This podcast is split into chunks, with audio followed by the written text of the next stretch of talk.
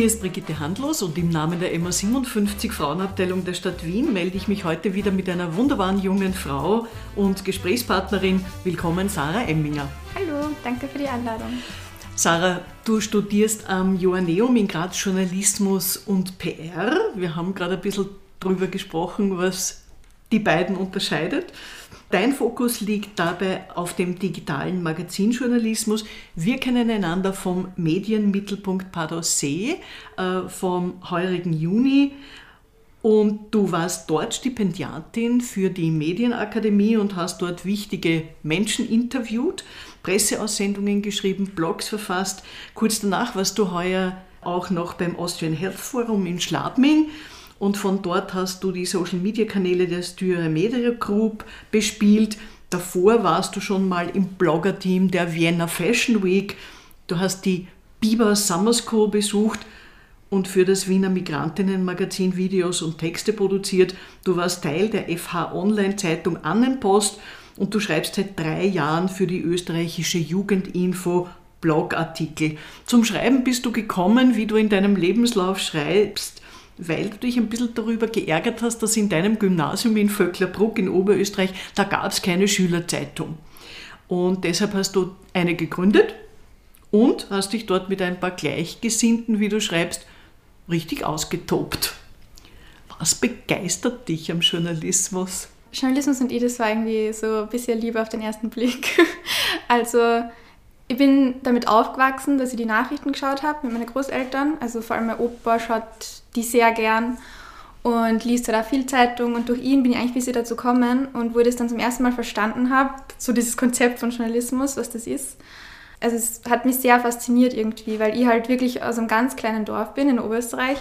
Und es war für mich dann irgendwie so das Gefühl, Journalismus ist so das Fenster zur Welt für mich gewesen, weil halt du bist schon sehr abgeschottet, wenn du vorher am Land lebst und hast halt immer mit den gleichen Leuten Kontakt und so und kriegst halt nicht so viel mit außerhalb vom Dorf. Und das war dann für mich irgendwie die Möglichkeit, so ich kann mehr wissen als nur das, was dort passiert.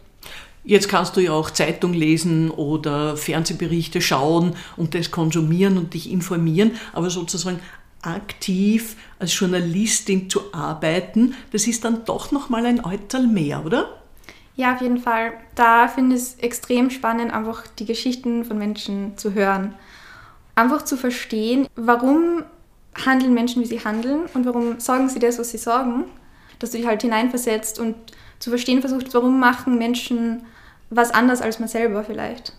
Wir haben uns ja heuer im November wieder getroffen beim Journalistinnenkongress. Äh, du warst äh, im Team der Youngstars und die dort anwesenden Journalistinnen haben auch dort einen Weckruf abgesetzt und zwar dahingehend, dass die österreichische Medienförderung auch abhängig sein soll, wie divers ein Redaktionsteam aufgestellt ist. Also auch wie hoch der Frauenanteil in einer Redaktion ist. Glaubst du, ist es wichtig? Wenn ja, warum? Ja, ich glaube, es ist sehr wichtig. Man kann es eh ganz gut vergleichen mit dem Impfen jetzt. So, wir schauen, ob es freiwillig geht und man merkt aber, es geht nicht. Und wir arbeiten schon so lange dran. Und jetzt, so wie es jetzt irgendwie die Impfpflicht gibt, braucht es halt auch in dem Bereich Regelungen, weil wir merken, okay, wir sind nur immer nicht da, wo wir halt sein sollten. Und es ist immer nur die mediale Bühne, gehört immer nur zu 77 Prozent Männern. In den Redaktionen und vor allem in den Führungspositionen sind immer nur viel, viel weniger Frauen als Männer. Zum Beispiel im, im, in Technikressorts oder Wissenschaftsressorts ist es halt immer nur so, dass vor allem Männer über Männer berichten und halt auch Frauen einfach viel weniger sichtbar sind. Und ich glaube, man muss halt jetzt irgendwas machen. Warum glaubst du, ist das so? Also ich kann sagen, bei mir in der Familie zum Beispiel war es immer so, wenn du irgendein technisches Problem hast, bist du halt zum Papa gegangen oder zum Opa. Und mit dem bin ich irgendwie aufgewachsen und deswegen bin ich selten irgendwie mit dem konfrontiert worden, dass ich jetzt irgendwie was Technisches selber lösen muss. Und dann habe ich irgendwann das Gefühl gehabt, ich kann das nicht und ich brauche einen Mann, der mir das erklärt. Und das ist, ich glaube, in vielen Familien so. Und ich glaube, da muss man einfach konkret dagegen arbeiten. Dass Frauen das Gefühl haben, okay, vielleicht kann es meine Mama nicht, aber das heißt nicht, dass ich nicht kann. Jetzt geht es ja zum Beispiel bei Führungspositionen oft darum, dass man gut was organisieren kann, dass man innovative Ideen durchbringt, dass man Visionen hat, äh, wie ein Unternehmen für die Zukunft am besten aufgestellt ist, dass man Teams führt. Mir klingt das alles danach, dass viele Frauen das alles sehr gut können. Was glaubst du, sind die Mechanismen, die wirken, dass wir dort noch nicht äh, im Frauenanteil dort sind, wo wir hingehören? Ich glaube, dass wir Frauen oft dazu tendieren, uns zurückzunehmen oder selbstkritischer zu sein. Also es ist ja so bei Bewerbungen, äh, da gibt es ja Statistiken dazu, dass, dass Frauen sie halt für einen Job eher bewerben, wenn sie wirklich allen Anforderungen entsprechen von der Ausschreibung. Wo ich das gelesen habe, habe ich mich selber auch dabei ertappt, dass ich mich einfach für einen Job oder Praktikum nicht beworben habe, weil irgendein Punkt gestanden ist, wo ich gewusst habe, okay, das kann ich nicht. Und vielleicht sind dann Männer eher so, dass sie sagen, ich kann zwar das nicht, aber ich kann das und das und das und das und das andere kann ich lernen. Und ich glaube, wir Frauen haben dann vielleicht oft Angst davor, dass wir in Situationen kommen, wo wir vielleicht nicht zu 100% überzeugen können und vergessen, dass man aber ganz viel nur lernen kann. Und wenn man vieles schon kann, man es trotzdem versuchen sollte. Warum halten sich Frauen dann so zurück?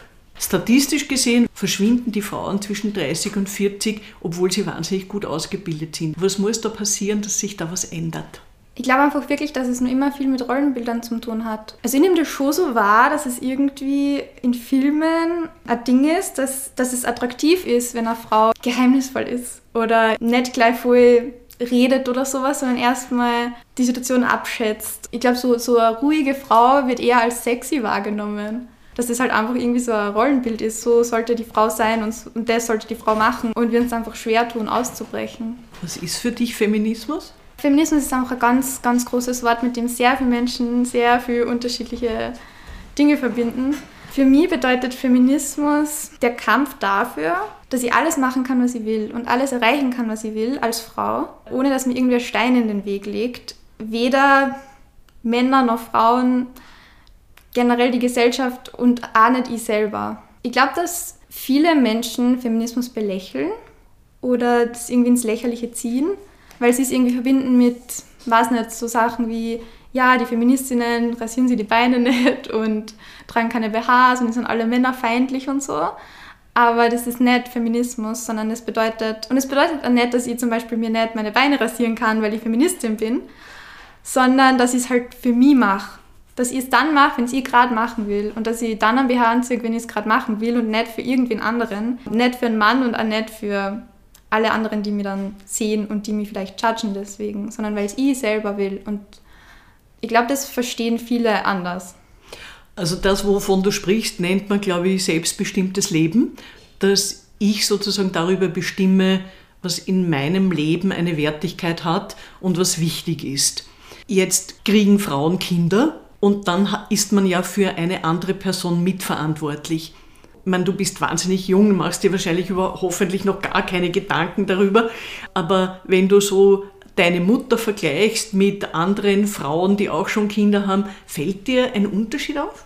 Ich glaube, was ganz wichtig ist und was man als Feministin können muss oder sich dessen bewusst sein muss, dass wir glücklich mit uns allein sein können. Wir halt zum Beispiel auch keinen Mann brauchen, um glücklich sein zu können. Und ich glaube, das müssen wir verstehen. Und das ist ja auch mit Kindern genauso. Wir kümmern uns dann um wen, aber vergessen dann vielleicht oft für uns selber da zu sein und Zeit mit uns selbst zu verbringen. Und das ist schon was bei meiner Mama, die war immer für uns da. Und ich glaube, sie hat oft vergessen, so die Zeit zu genießen, mal für sich. Nicht nur die ganze Zeit an uns Kinder zu denken oder äh, an den Papa zu denken oder so. Viele Frauen kümmern sich nicht nur um die Kinder, sondern halt auch um ihren Mann der Punkt ist, dass wir nicht nie vergessen dürfen, egal in welcher Lebenssituation wir sind, dass wir, dass wir Zeit mit uns selber genießen können sollten. Und auf uns schauen. Mhm. Und auch für uns sorgen, damit es uns gut geht. Und sich auch an den Kindern und dem Mann freuen. Würdest du dich als Feministin bezeichnen? Ja. Was impliziert das in deinem Leben alles? Ich bin jetzt gerade an einem Punkt in meinem Leben, wo ich wirklich sehr, sehr zufrieden bin mit, wo ich gerade bin und wo ich mich aber auch nicht stressen lasse und wo ich halt sage, okay, die kleinen Dinge im Leben, über die kann man sich so freuen. Und ich brauche niemanden dafür, um mich über die kleinen Dinge im Leben zu freuen. Ich habe alles gestaltet in meinem Leben, wie es gerade ist. Und auch, dass ich mich traue, Entscheidungen zu treffen. Weil ich glaube, das ganze Leben besteht nur aus Entscheidungen treffen und das da mir lange schwer dran, weil ich immer Angst vor Entscheidungen gehabt habe, weil ich Angst gehabt habe, ich trifft die falsche Entscheidung, aber im Endeffekt habe ich dann gelernt, man trifft Entscheidungen ja eh nur immer für so lange, wie es passen für einen. Dann kann man ja wieder neu entscheiden. Und so Sachen, da weiß nicht, habe ich lange irgendwie das Gefühl gehabt, ich brauche wen, der mir hilft. Also ich war in einer Beziehung, wo ich das Gefühl gehabt habe, wegen jedem kleinen Problem bin ich, bin ich da zu meinem Freund gegangen. Hat nicht mehr überlegt, konnte ich das jetzt nicht irgendwie selber lösen. So kleine Alltagsprobleme, wo ich ihn dann angerufen habe und nicht mehr überlegt habe, konnte ich das nicht auch alleine eigentlich. Wo ich jetzt aber was, ich kann alles alleine oder zumindest überlege, bevor ich irgendwie um Hilfe bitte. Es ist ja voll okay zu fragen, wenn man irgendwas selber nicht kann. Aber einfach mal dieser Schritt, sie zu überlegen, kann ich das alleine? Und da bin ich gerade und ich glaube, dass das auch viel mit Feminismus zu tun hat. Davon bin ich fix überzeugt. Äh, du, wie äh, erlebst du Gleichberechtigung, Diversität, Feminismus in deinem Umfeld an der FH? Ja, wir hatten eine Lehrveranstaltung zum Thema Frauen in den österreichischen Medien oder generell in der Medienlandschaft. Also es wird schon drüber gesprochen. Es ist so, bei uns im Jahrgang sind äh, mehr Frauen als Männer.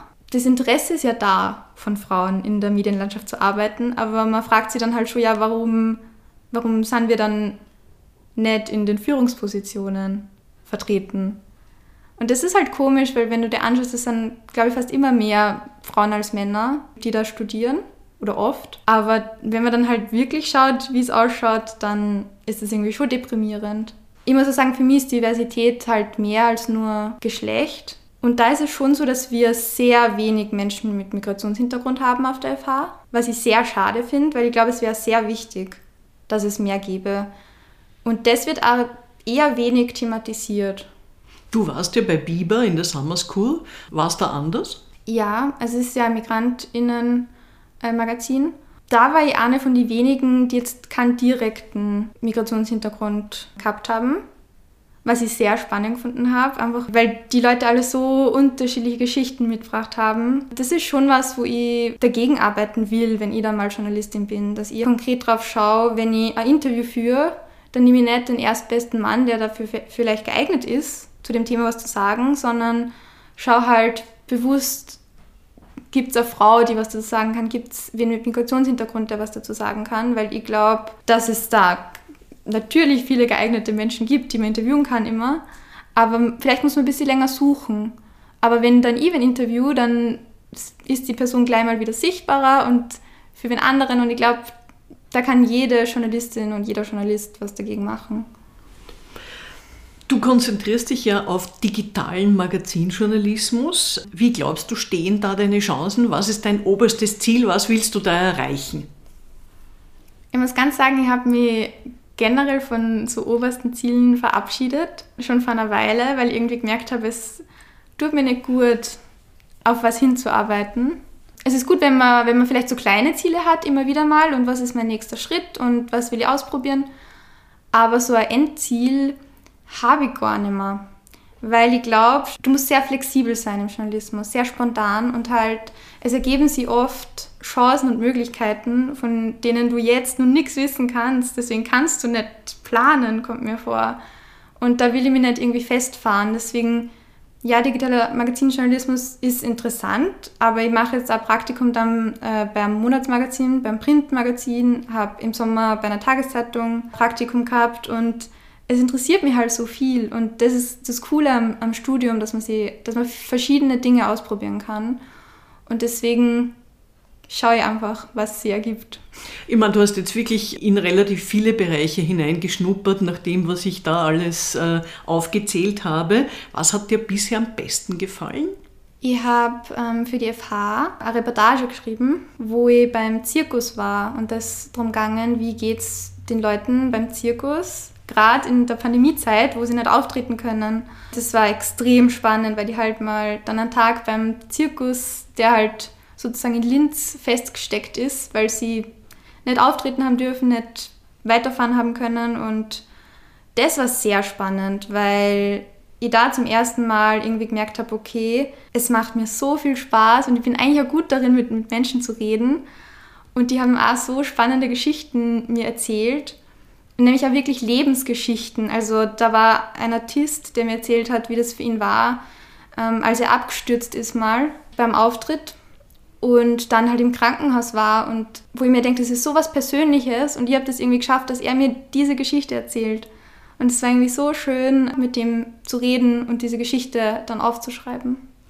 Jetzt hat ja Journalismus diese Seite und auch eine andere, nämlich dass wir als Journalistinnen und Journalisten die Möglichkeit haben, stellvertretend Fragen zu stellen an Menschen, die sie eigentlich normalerweise nicht gerne gestellt bekommen. Äh, wie siehst du diesen Teil auch des investigativen Journalismus? Welchen Stellenwert hat der in einer Gesellschaft? Ich glaube, einen sehr wichtigen. Investigativjournalismus ist halt sehr schwierig, finde ich. Also ganz großen Respekt an alle, die das machen. Generell so Fragen zu stellen, die Leute nicht gern hören oder Interviewpartner nicht gern hören, finde ich extrem lustig. Ich interview ehrlich gesagt lieber Menschen, mit denen ich zum Beispiel auch politisch nicht übereinstimme, einfach weil ich das Gefühl habe, man kann mehr auslösen in dem anderen Menschen. Und es ist irgendwie aufregend, in die Situation reinzugehen. Also ich habe im Sommer ein Interview gehabt mit einem Politiker, mit dem ich nicht, wirklich überhaupt nicht übereingestimmt habe. Und es war so lustig irgendwie zu sehen, wie reagiert er jetzt auf kritische Fragen, wie versucht sie da jetzt zu rechtfertigen. Und das sind, finde ich, dann auch die wirklich guten Interviews, wo man nicht irgendwie die Fragen stellt, die der Interviewpartner gern hören würde, sondern die, die er eben nicht gern hören würde. So hat einmal ein englischer Verleger gesagt, Journalismus ist das, was die anderen nicht freiwillig hergeben, alles andere ist Werbung. Ja, da hat er recht. Zurück zum digitalen Magazinjournalismus. Der Digitalsektor ist generell sehr männlich besetzt.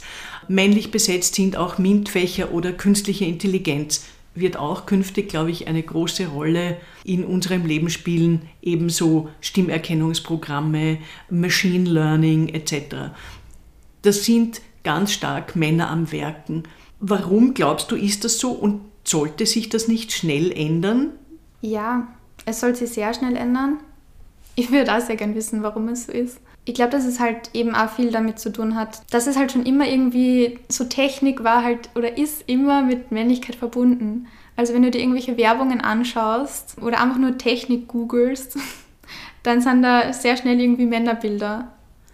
Und eben, es gibt halt viel mehr Experten als ExpertInnen in dem Bereich, die dann halt immer mehr zu Wort kommen. Und ich glaube, Frauen denken sie dann halt oft, ich weiß nicht, ob ich jetzt in einer Firma arbeiten wollen würde, wo ich die einzige Frau vielleicht bin. Wenn wir das Gefühl haben, wir sind dafür geeignet, in der Firma zu arbeiten, sollten wir es dann trotzdem machen.